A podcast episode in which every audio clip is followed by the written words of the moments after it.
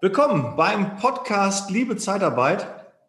Und ich habe ja oft sehr spannende Interviewpartner, aber auf das heutige Gespräch habe ich mich wirklich richtig gefreut. Bin auch ein bisschen aufgeregt, weil ich habe Edgar Schröder, Edgar Schröder im Podcast. Sehr, sehr schön. Edgar, ich weiß, du warst noch nicht in so vielen Podcasts und äh, deshalb bin ich umso stolzer, dass du jetzt in meinem Podcast zu Gast bist. Herzlich willkommen, Edgar Schröder, selbstständig seit 93 und Berater der Zeitarbeit, Akademie der Zeitarbeit. Also ich glaube, in der Zeit, man muss sich eigentlich nicht vorstellen, weil jeder kennt dich.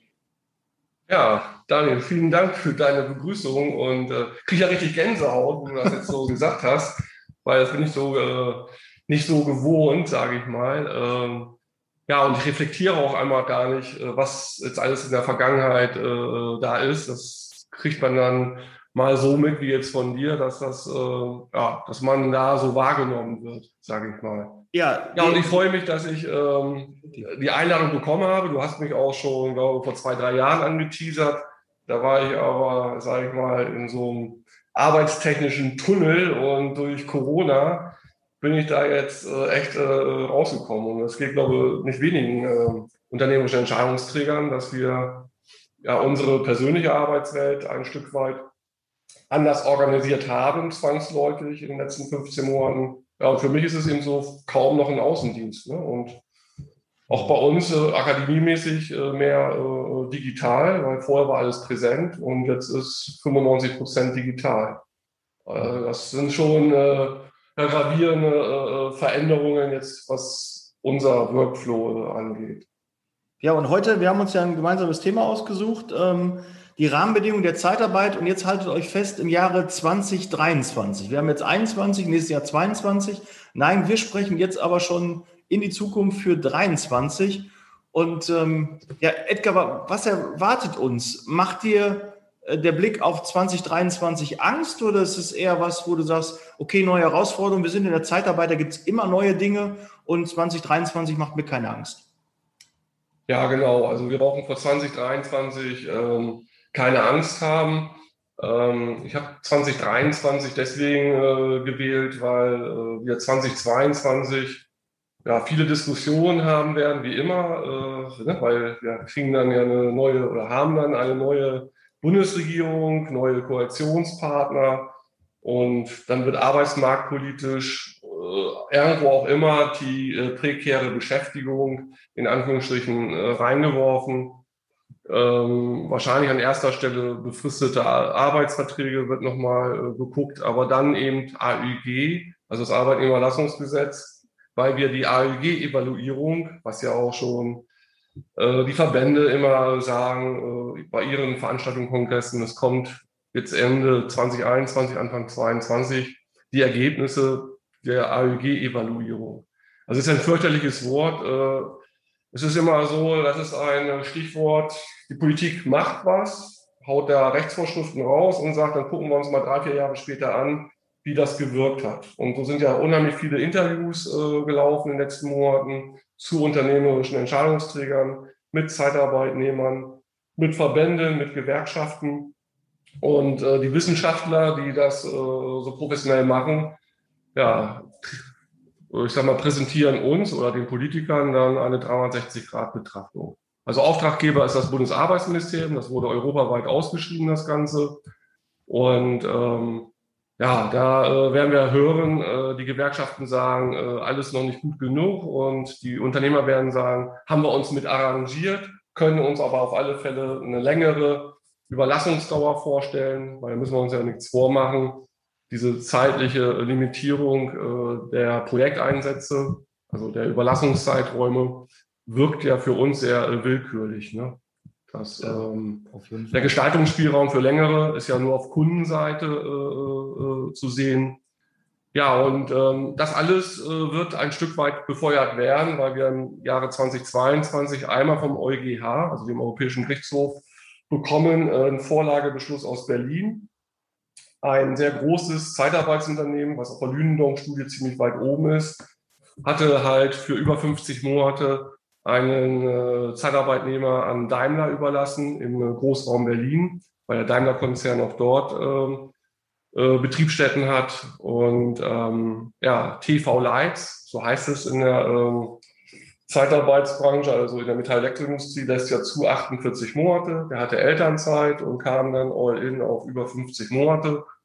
Und ähm, er meinte, er hat jetzt äh, Kraftgesetzes eine Festanstellung bei Daimler, weil diese äh, über 48 Monate europarechtswidrig sind. Also der Gestaltungsspielraum deutsches AEG mit Opt-out-Klausel, dass man über Einsatzbranchentarifverträge hier TV Lights länger kann, sei europarechtswidrig.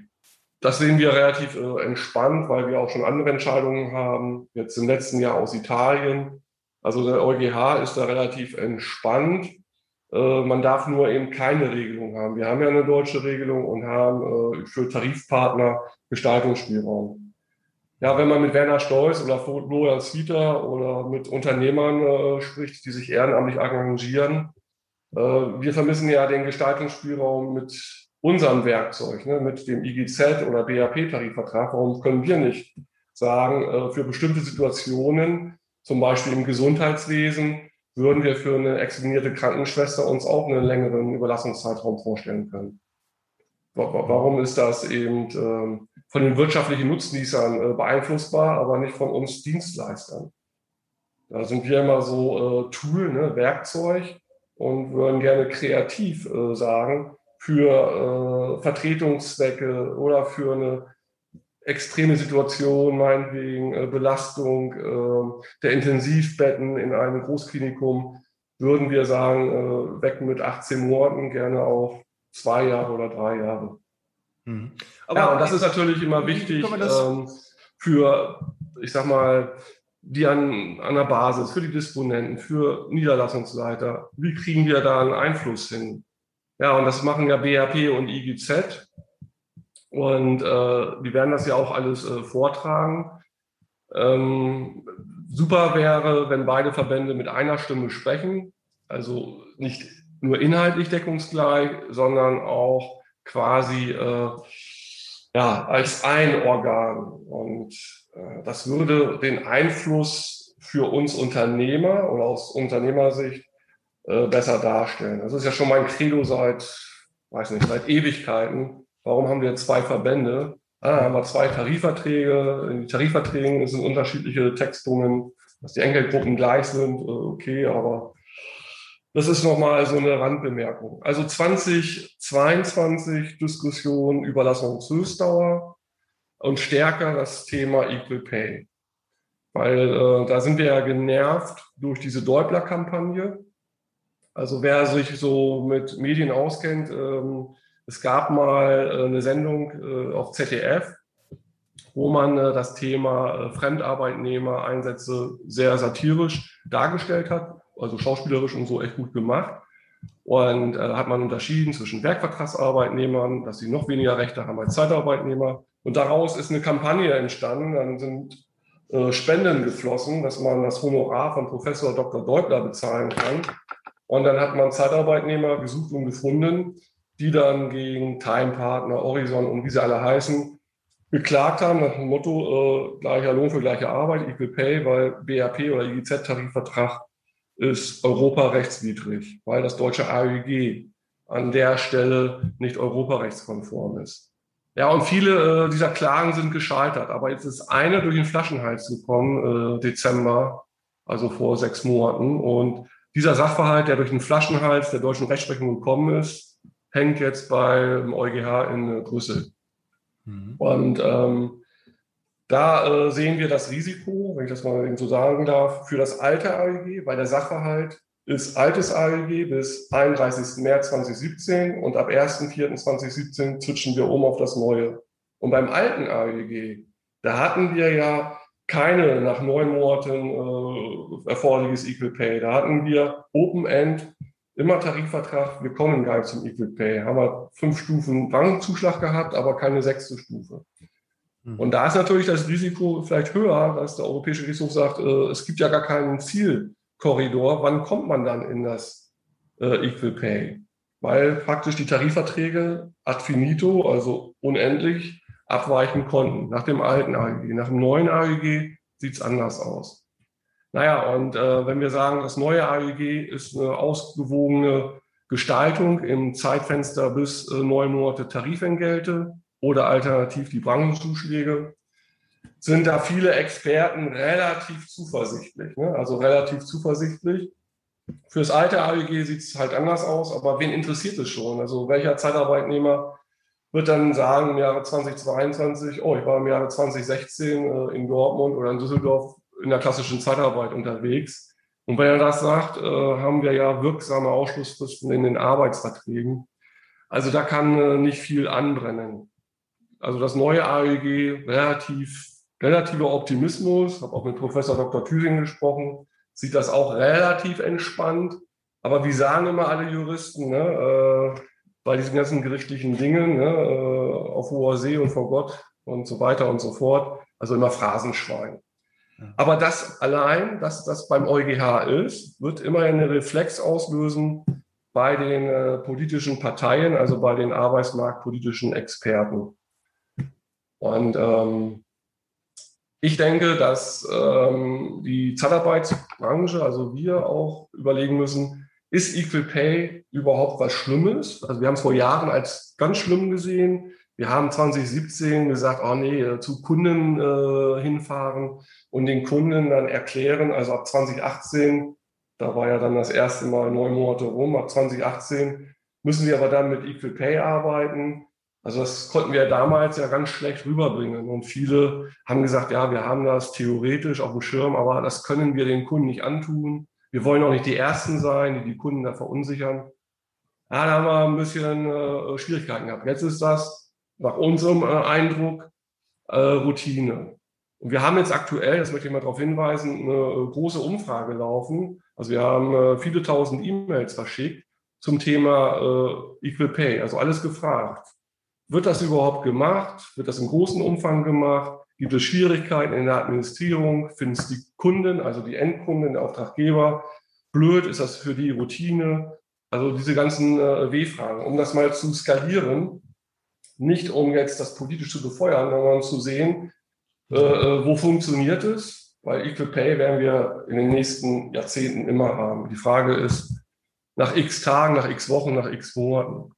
Und Recruiter werden ja auch sagen, äh, das soll auch gar nicht mehr das Thema sein. Ne? Wir wollen geile Kundeneinsätze haben und die Erwerbsbiografie der Kandidaten, die wollen wir positiv äh, mitgestalten und wollen Karriereberater sein. Ja, wir, wir sind ja irgendwie im Wettbewerb, wenn ich das mal sagen darf, zu den äh, digitalen Jobnomaden. Also ein Megatrend, der sich abzeichnet, ist digitale Jobnomaden, die sich persönlich vermarkten auf Plattformen. Da gibt es große Untersuchungen, es gibt hinreichend Plattformen in Deutschland und das sind nicht alles Freelancer. Ne? Das sind nicht alles Solo-Unternehmer. Und das sind eben auch klassische Menschen, die dann als Kurierfahrer äh, für Lieferando oder wie sie alle heißen, dann äh, tagesweise da äh, Jobs kriegen. Und äh, da äh, sollten wir sagen, äh, das ist ja wohl was ganz anderes, als wenn wir das steuern. Und das können Experten sein und auch für mich sind Helfer, Annähernkräfte auch Experten. Wenn sie motiviert sind, wenn sie pünktlich ihr Zeitmanagement steuern können, gepflegtes äh, äußerliches Erscheinungsbild und so weiter und so fort. Also für mich äh, ist jeder Zeitarbeitnehmer ein Experte und andere sagen frustriert, oh, ich habe jetzt wieder eine Noteinstellung gemacht.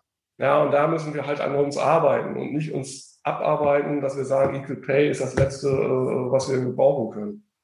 Hast du denn schon ähm, ein, zwei ähm, Feedbacks zu der Umfrage, ähm, wie viele Equal Pay derzeit anwenden? Nee, die Umfrage läuft noch, also die ist noch voll im Gange, haben sich schon zig hundert Leute äh, da reingeklinkt und wir hoffen, dass wir eine riesen Response haben. Umso belastbarer ist es, ne? wenn wir sagen können, äh, haben knapp 1000 äh, Personen beantwortet, ist was anderes, als wenn wir sagen, also dieser Kleinbuchstabe N ist äh, nur 120. Äh, also wir sind jetzt, glaube ich, bei knapp 500, die das äh, strukturiert abgearbeitet haben. Ja, wenn, wenn du mir den Link zukommen lässt, packe ich den auch in die Show Notes, dass ja. Hörer und Hörerinnen ja. gerne auch nochmal ähm, dran teilnehmen. Ähm, ganz, ganz wichtig, dass man halt, ja, je größer die Zahlen sind, wie du schon sagst, ähm, mhm. hat das halt eine größere Aussagekraft. Ähm, aber tendenziell würde ich jetzt also so, so von meiner Erfahrung sagen, ähm, wenden fast alle Zeitarbeitsfirmen jetzt schon aktuell Equal Pay an. Prozentual kann ich schwer sagen. In der Pflege ähm, ist es ja eigentlich schon umgesetzt, weil wir oft ähm, einen höheren Stundenlohn zahlen als die meisten Kunden. Das ist so das, was wir ähm, mitbekommen, um auch auf den Markt zu reagieren, um die Mitarbeiter auch äh, zu bekommen, weil die natürlich auch, ähm, ja, klar auch den Stundenlohn achten.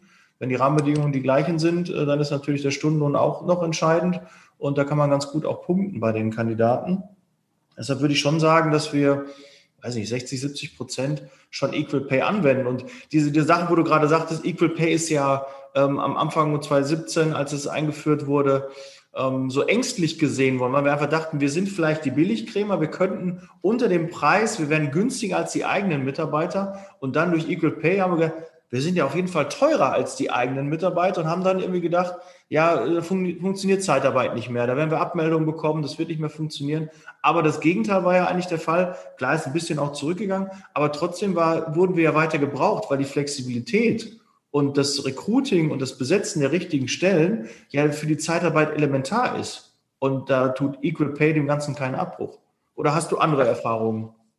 Nee, also meine Einschätzung ist so. Äh, wir haben aber andere Erfahrungen. Wir haben durchaus äh, Mandanten, ähm, die äh, nicht in den zehnten Monat gehen, weil die einfach sagen, wir machen bis neun Monate und machen keinen zehnten Überlassungsmonat Transfer. Solche Unternehmen gibt es auch. Also wir haben ja ungefähr so 8.500 Personaldienstleister, viele kleine Unternehmenseinheiten.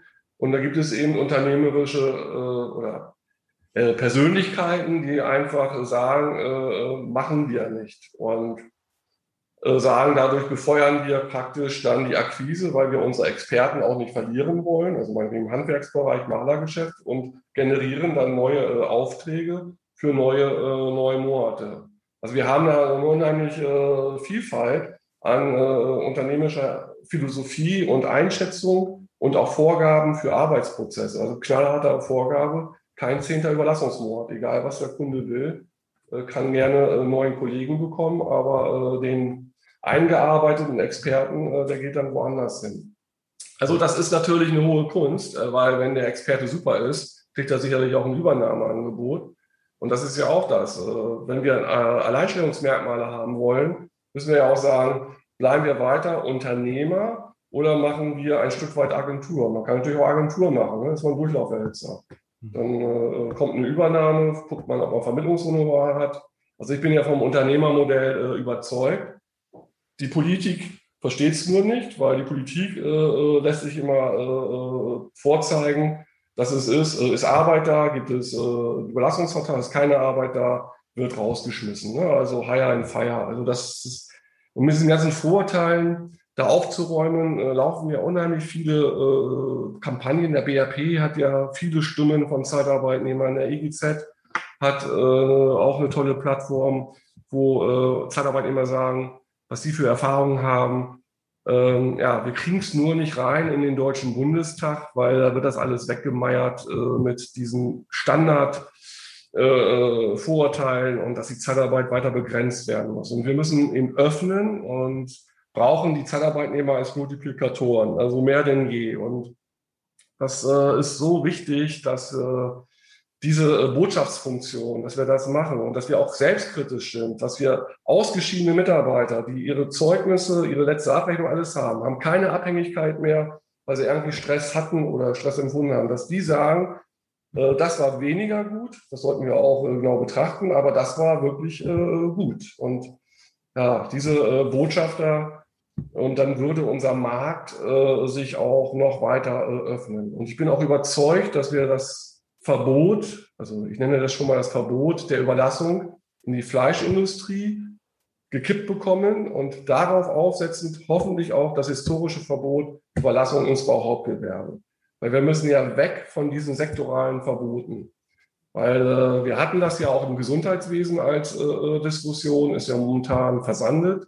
Ja, weil da auch Politiker meinten, ja, also im Gesundheitswesen, das wäre ja viel zu kritisch, wenn Leasingkräfte bessere Arbeitsbedingungen haben als Zeitarbeitnehmer. Und da, Daniel, greife ich das ja nochmal wieder auf. Also wir haben ja jetzt in unserer Beratung seit drei Jahren, fast vier Jahren die Erkenntnis, den Einblick, in vielen Bereichen, insbesondere in den neuen Bundesländern, dass die Stammbeschäftigten schlechtere Arbeitsbedingungen haben als die Zeitarbeitnehmer und dass die Zeitarbeitnehmer in neuen Bundesländern Verschwiegenheitserklärungen unterzeichnen müssen, dass sie eben nicht sprechen über ihre Konditionen. Das heißt, äh, die Politik denkt immer, Equal Pay ist der Gap. Äh, der Stammbeschäftigte hat eben irgendwie 20, 30 Prozent besseres Einkommen. Und die Realität in vielen, vielen Fällen ist, es ist andersherum. Man ist auf Augenhöhe oder man hat tatsächlich all in bessere Konditionen. Total krass. Also ich hatte mal einen Fall, äh, da musste äh, ein Niederlassungsleiter zu einem Logistikunternehmen im Großraum Erfurt.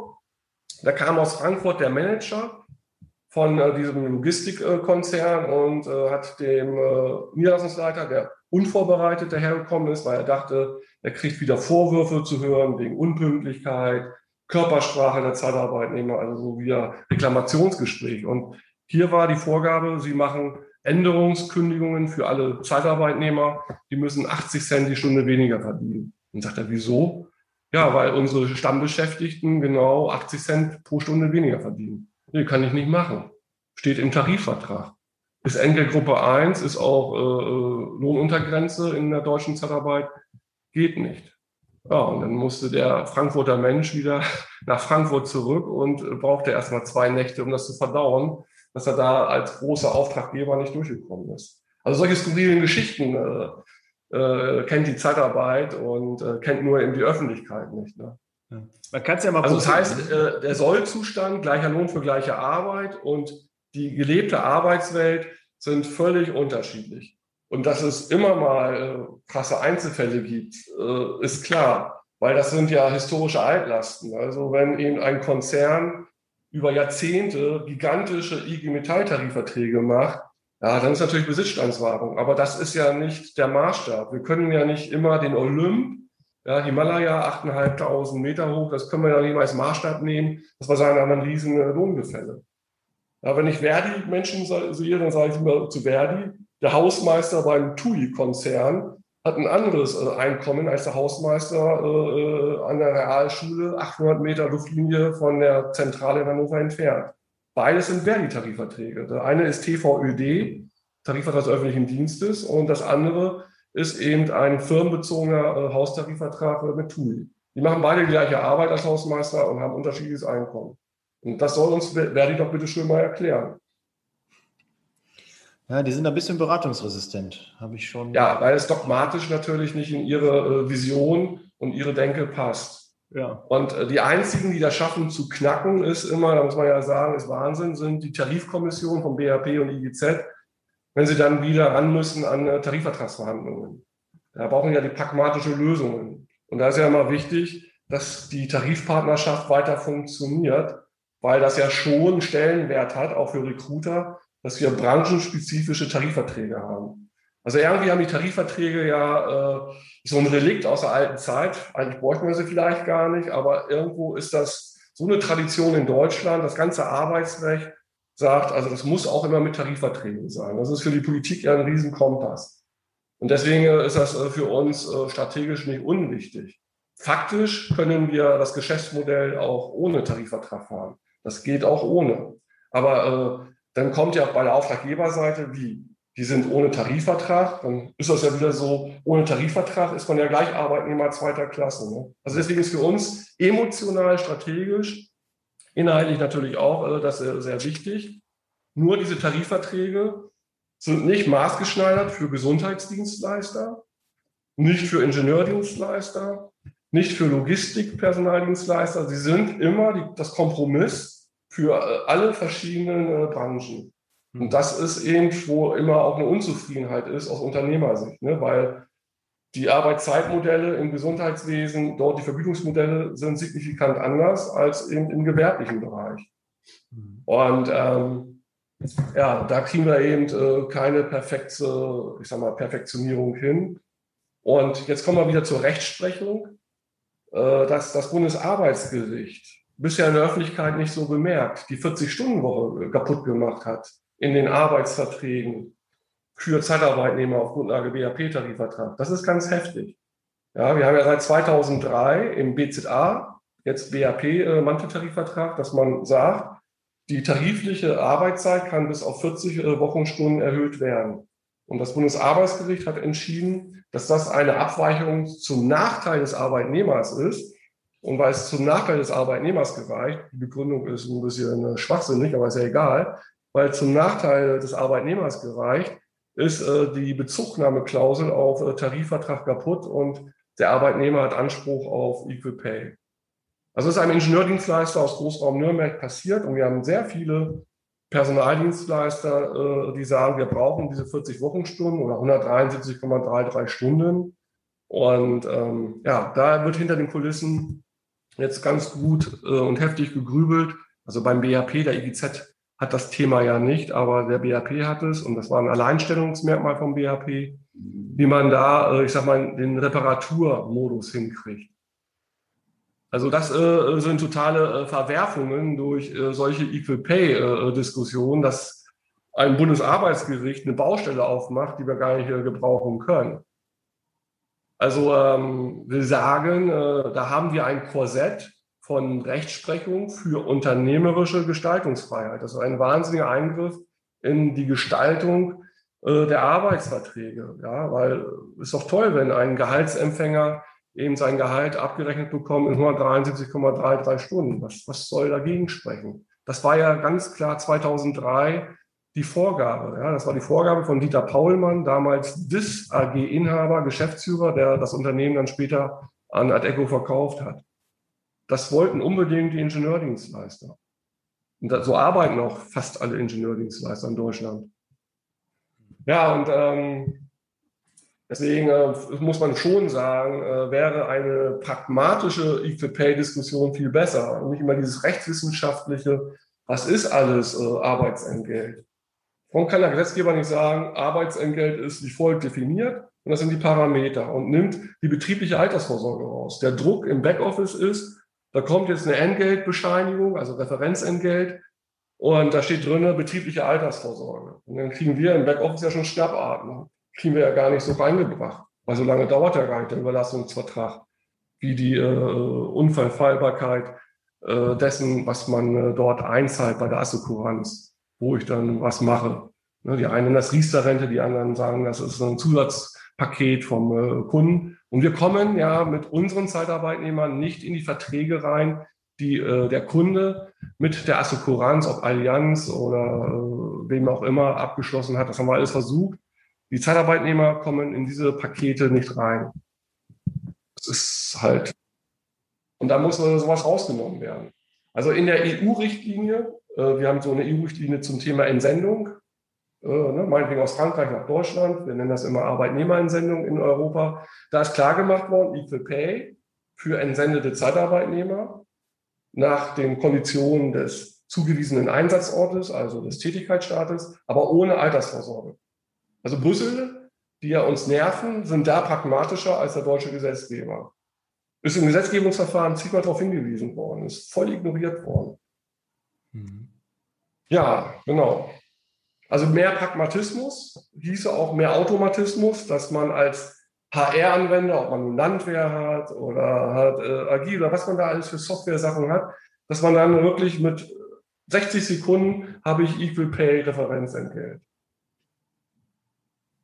Weil ähm, da haben wir in der Praxis echt, das muss man ja sehen, also wenn ich äh, Vertriebler bin, bin Außendienstler, ich sehe ja nicht äh, die Mühen äh, im Backoffice, ja, und ähm, wenn dein Backoffice sagt, du, äh, das ist noch äh, fragwürdig, da haben wir noch drei Fragen. Ja, dann mach du das mal. Ich weiß gar nicht so genau, was ich da fragen soll. Ich bin ja kein Entgeltexperte. Und äh, da haben wir mal so ein bisschen äh, halt immer noch zum Teil äh, den Eiertanz und sagen immer, Hauptsache passt schon. Ja, wenn der Mitarbeiter zufrieden ist, dann passt schon und macht ja keinen Kopf. Dann haben wir noch ein bisschen äh, Prüfung der BA, die natürlich mal ein bisschen pingeliger sein kann.